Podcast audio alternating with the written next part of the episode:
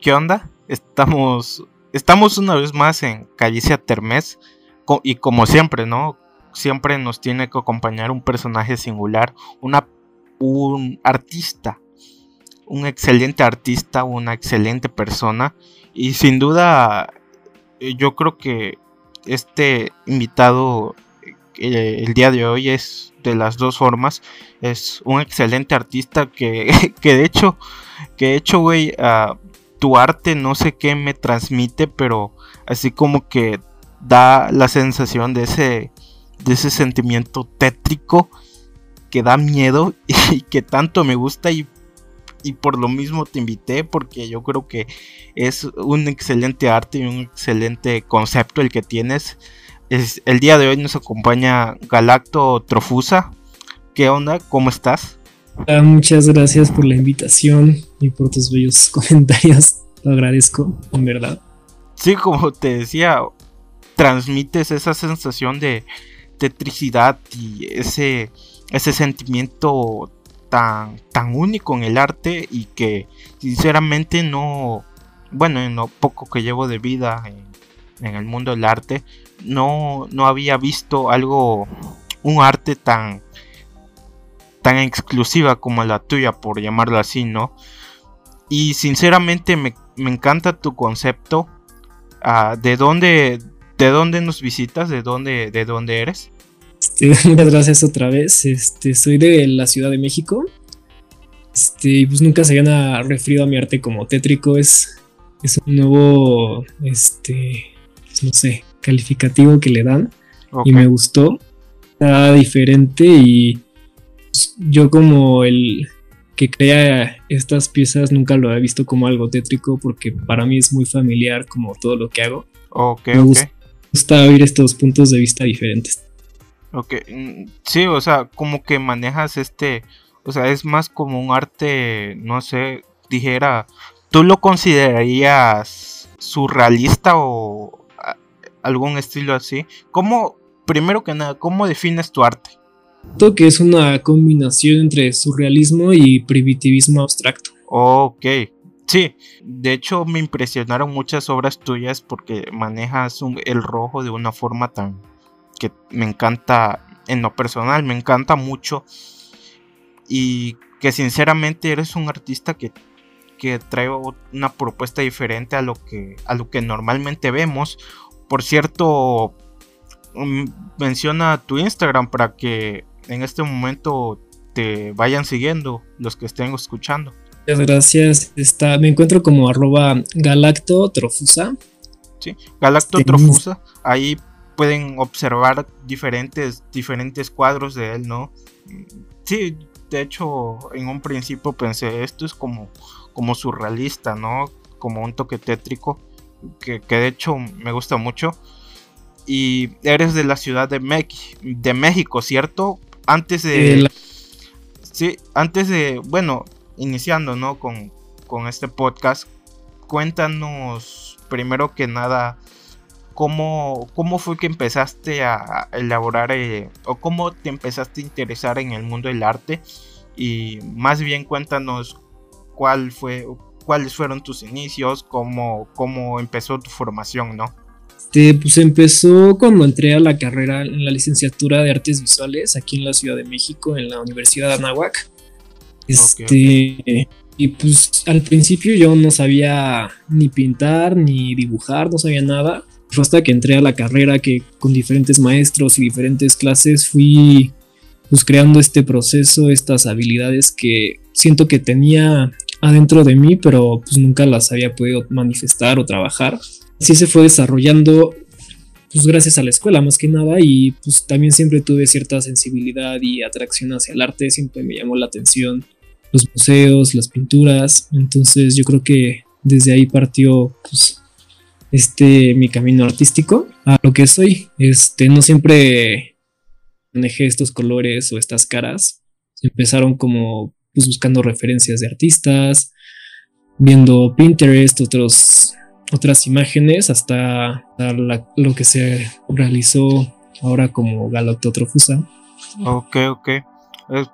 Ah, creaste una identidad como más surrealista, ¿no? Ah, cuéntanos nos cuentas que no apenas o cuando entraste a la universidad es que empezaste empezaste a pintar y todo eso que no sabías. Cuéntanos más bien en qué estilos empezaste porque bueno, siento que que no siempre como bueno, como mismo nos cuentas tú ahora no siempre fuiste galacto trofusa y no siempre creaste estas, estas imágenes que son tan espectaculares. Cuéntanos cuál, en qué estilos empezaste. Empecé, la verdad, sacando muchas referencias, siempre del, del lado surreal, siempre me llamó la atención desde el principio.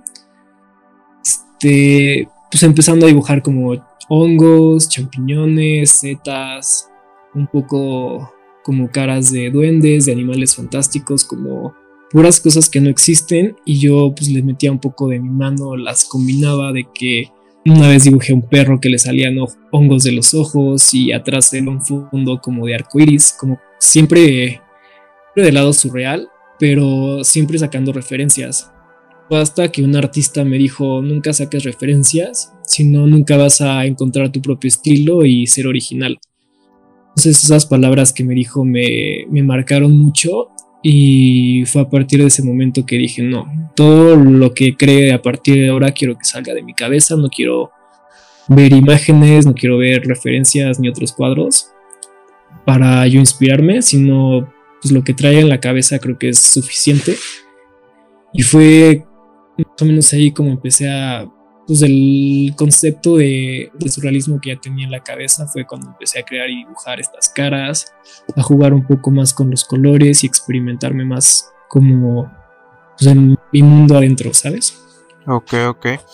Entonces ah, nos cuentas, ¿no? Todo lo que, lo que podemos ver en, tus obras reflejadas que, que has subido, ¿no? Todo es después de, después de que te hayan dado ese concepto, entonces todo lo que, lo que hiciste, lo que llevas hecho de Galacto Trofusa es 100% tuyo, ¿no? a las primeras obras que puedes ver al principio de mi página, que son como estas caras con hongos y como de hombres de planta y caras como de vegetales, ahí fue cuando seguía usando referencias y cuando acabé esa serie, cuando ya empecé a sacar todo de, pues, de mi cabeza más que nada. Ok, ok, muy interesante. Y cuéntanos un poco de cuáles son tus, tus influencias. Cuáles, bueno, tus influencias en el lado de quiénes son tus los artistas que, que te inspiraron a, a hacer este estilo, ¿no? A mí me encanta mucho Leonora Carrington, Salvador Dalí. Suena un poco cliché, pero pues todo, todos los de este mundo surrealista. Sí, sí. Lo, este, Remedios Varo. Como que crecí, pues crecí admirando a estas, estas mujeres donde pues desde ahí nació como mi, pues mi hacia el surrealismo gracias a ellas. Ok, ok por decirlo así, tú eres una persona que, bueno, nos contaste hace rato que eres una persona que no, no era tan bueno, pero cuando entró a la universidad te empezó a, empezó a hacer ese, este tipo de arte.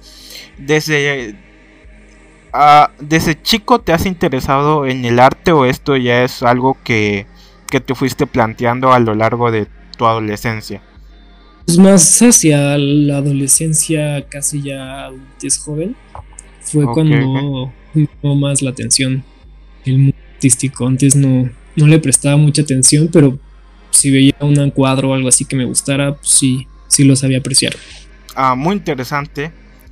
Y bueno, ciertamente muchas personas ah, empiezan en el mundo del arte desde chicos, algunos descubren su hobby cuando ya, bueno, su... Sí, su hobby, su, su manera de ver el arte, encuentran que son buenos en, en la pintura o son buenos en la poesía cuando ya son más mayores, cuando tienen, cuando ya son adultos, ¿no? Ahora, en tu caso, Para muchos, para muchas personas, el arte significa algo diferente en, cada perspectiva. Y yo creo que en este mismo podcast hemos, a lo largo de los capítulos que, que han ido pasando, hemos visto que hay muchas opiniones diferentes con respecto al arte. Cuéntanos un poco qué significa para ti el arte en tu vida, el arte hecha, el arte en, en, cada día que pasa, ¿no? De tu vida. Para mí más que una profesión, una carrera que, que también lo ha sido, también ha sido como pues de la realidad, donde ahí puedo sacar lo que me atormenta, lo que me deprime, ha sido como terapia, una forma de dedicar mi tiempo en esta pandemia para sobrellevarla, sacarle provecho. Siento que es una herramienta desde mi punto de vista que me pues que sirve no solo para expresar lo que sientes y lo que quieres decir, sino también que es una que te puede ayudar a sobrellevar momentos difíciles en tu vida. Sí, como comentaba, ¿no? A, veces la, el arte se vuelve un tanto, uh, ¿cómo dijera? Un tanto, un tanto psicológica, ¿no? Que te da cierta, cierto no sé qué, que cuando estás en, el mismo proceso creativo te hace olvidar problemas o algún, algún tipo de, de problemas familiares del mundo en general. Cuéntanos uh, que me interesaba mucho, ¿no? Ahora que, comentas lo de, la pandemia, ¿qué tanto, cómo es tu proceso creativo? Y cuéntanos qué tanto, qué tanto ha cambiado en esta pandemia, porque como nos mencionan, ¿no? Ciertamente y en muchos casos la pandemia ha cambiado ciertos, ciertos hábitos en cada uno de nosotros de diferente forma, pero sin duda ha cambiado, ha hecho ese cambio cómo, es tu proceso creativo y cómo ha cambiado en esta pandemia. Sin duda tengo más tiempo para pintar, pero también siento que esta pandemia pues, me ha, o sea, en parte sí me ha ayudado, pero también ha sido como un bloqueo creativo donde pues, están pasando muchas cosas, muchas emociones, muchas malas noticias, como que a veces me bloqueo y no sé qué hacer.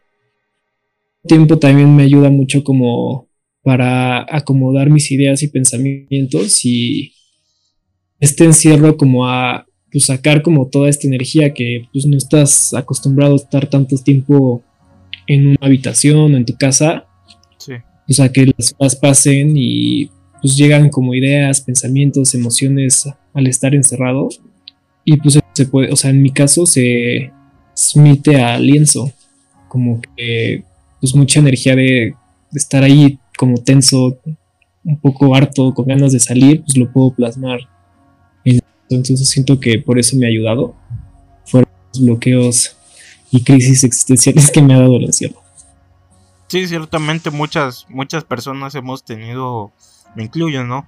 Hemos tenido crisis existenciales por el hecho de estar encerrados y hay, bueno, a mí no tanto, pero sí en ocasiones, pero hay personas que sí no soportan estar encerradas, que que sufren y que, que quieren, eh, que viven en, afuera, ¿no? Que no, que no soportan estar solos. Y esto es parte de, del ser humano, ¿no? Buscamos estar en, comunidad desde, desde siempre, porque en comunidad tenemos, tenemos más, desde lo primitivo, tenemos, hemos tenido más oportunidades de sobrevivir, porque pues solos no, cierta, no sé, sentimos que no, no podemos con nosotros mismos.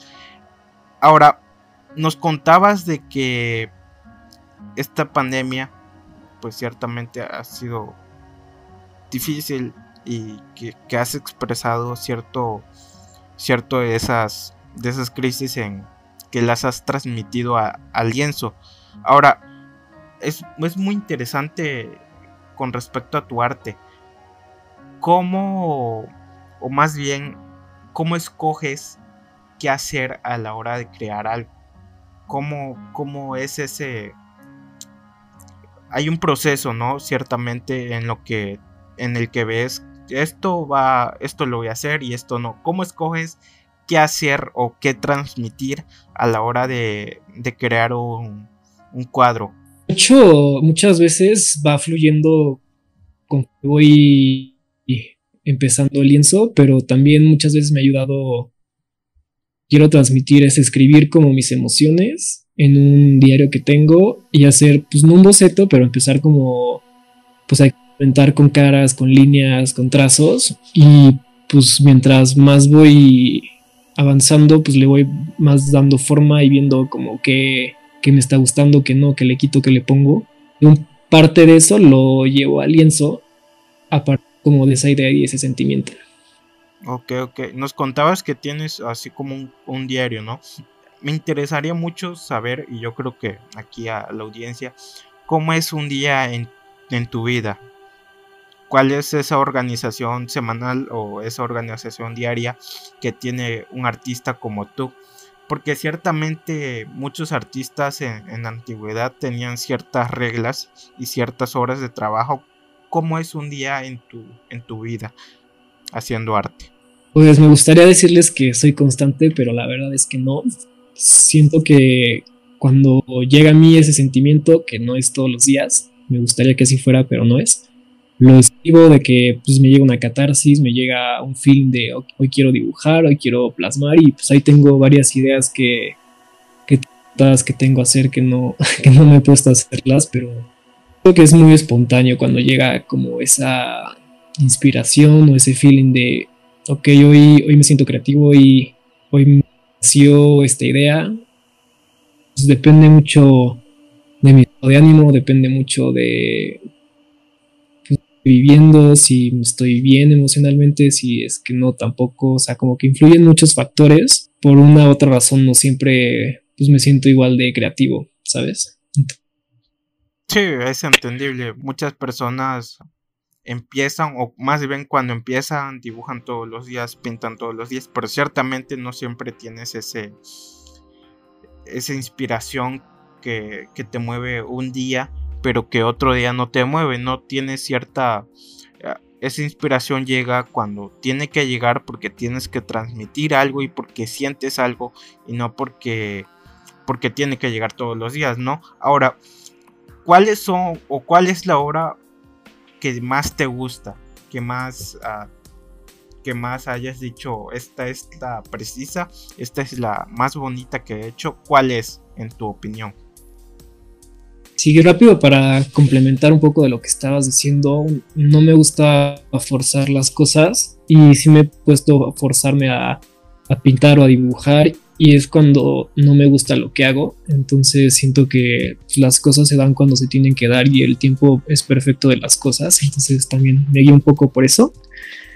Y mi hora favorita para pintar es en la noche, es cuando me siento más conectado, sobre todo después de bañarme, me gusta bañarme en la noche y saliendo de bañar me gusta acostarme en mi cama, poner música, unas luces de colores que tengo y ponerme a dibujar. Ok, ok. Ah, muy interesante. De hecho, muchas personas, en lo personal, yo igual pinto, pintan en la noche.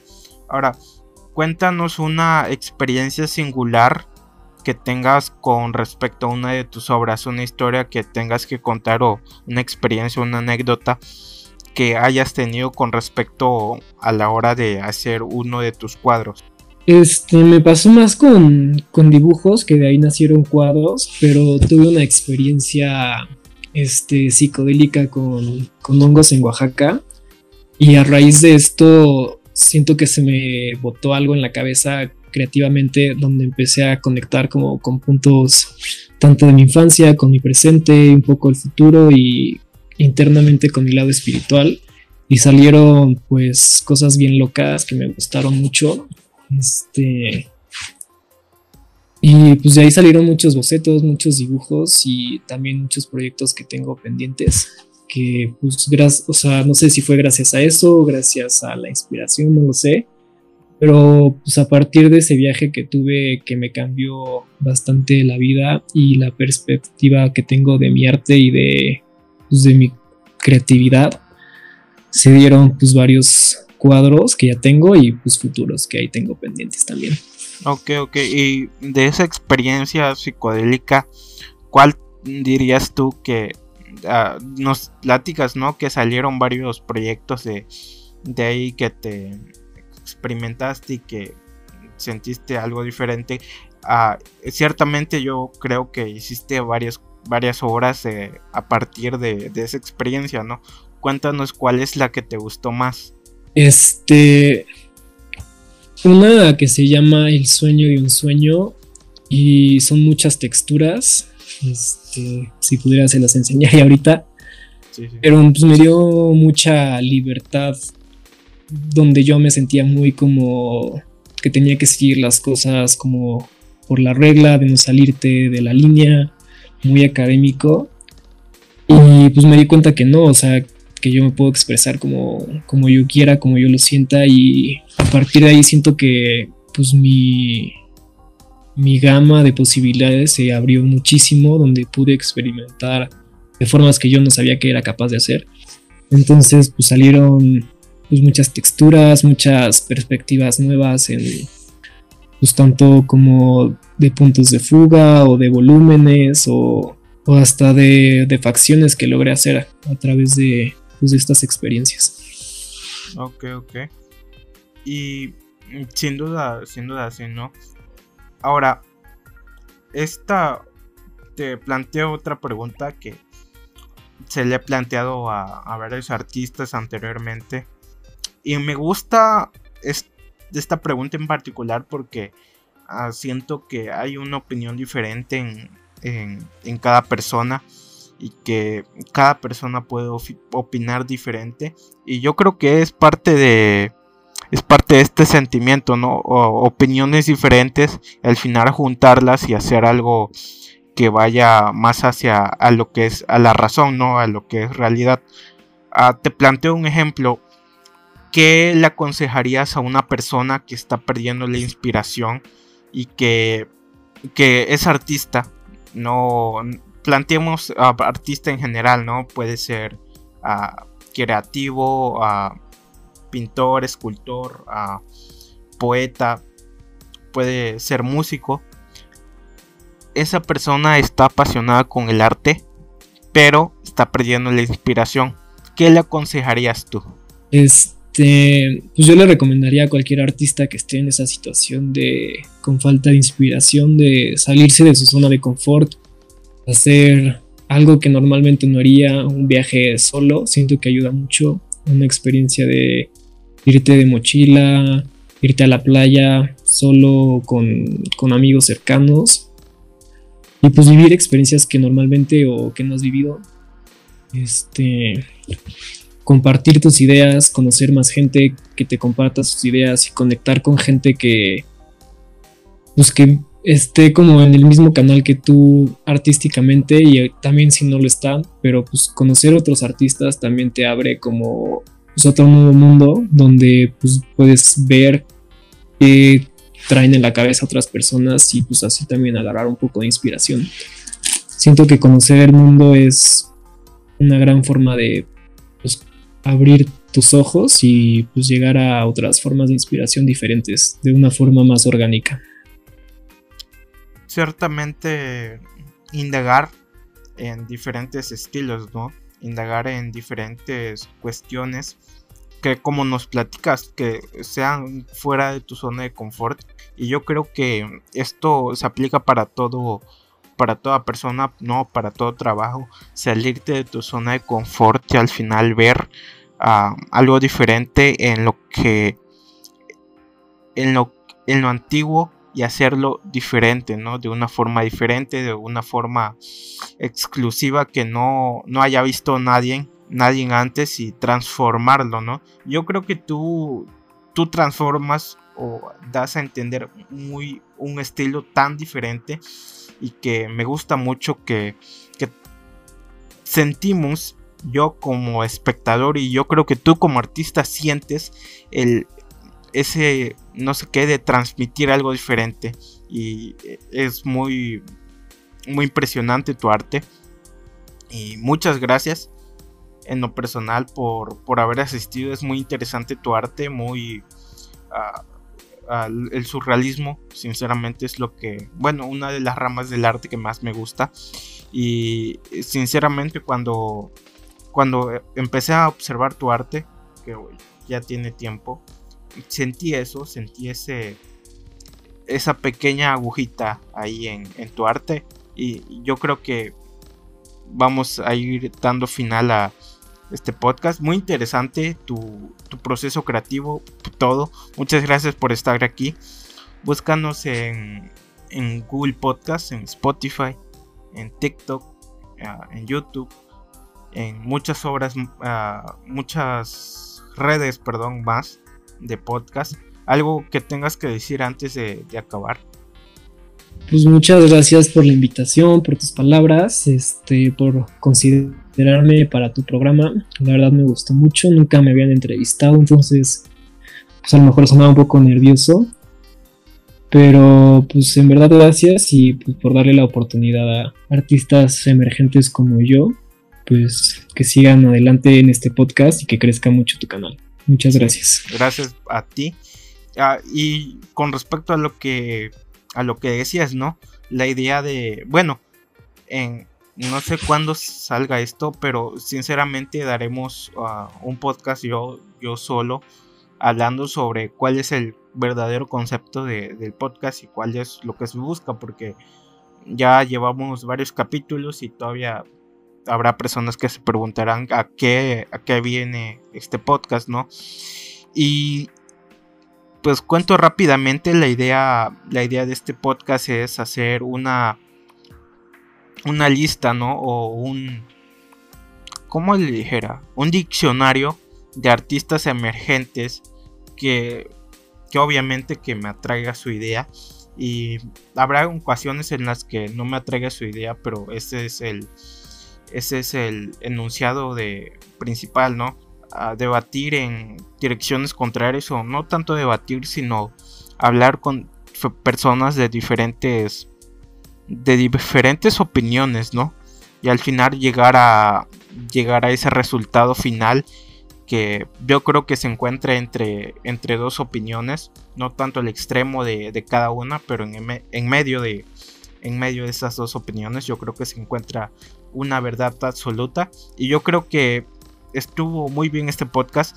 La idea de, de, este podcast mismo es hacer un diccionario de diferentes artistas y al final llegar hasta lo más alto, ¿no? Ah, igual muchas gracias por haber asistido y yo creo que eres un artista que da una sensación muy muy chida. me gusta mucho tu trabajo. Muchas gracias en serio una vez más por haber asistido. Y muchas gracias a ustedes por haber escuchado este, este pequeño fragmento de, podcast. Muchas gracias a todos. Y nos vemos dentro de dos semanas. O quizás dentro de tres. No sé, la verdad. Pero muchas gracias por haber asistido. Muchas gracias a Galacto Trofusa por haber aceptado estar en este podcast. Hasta la próxima. Adiós.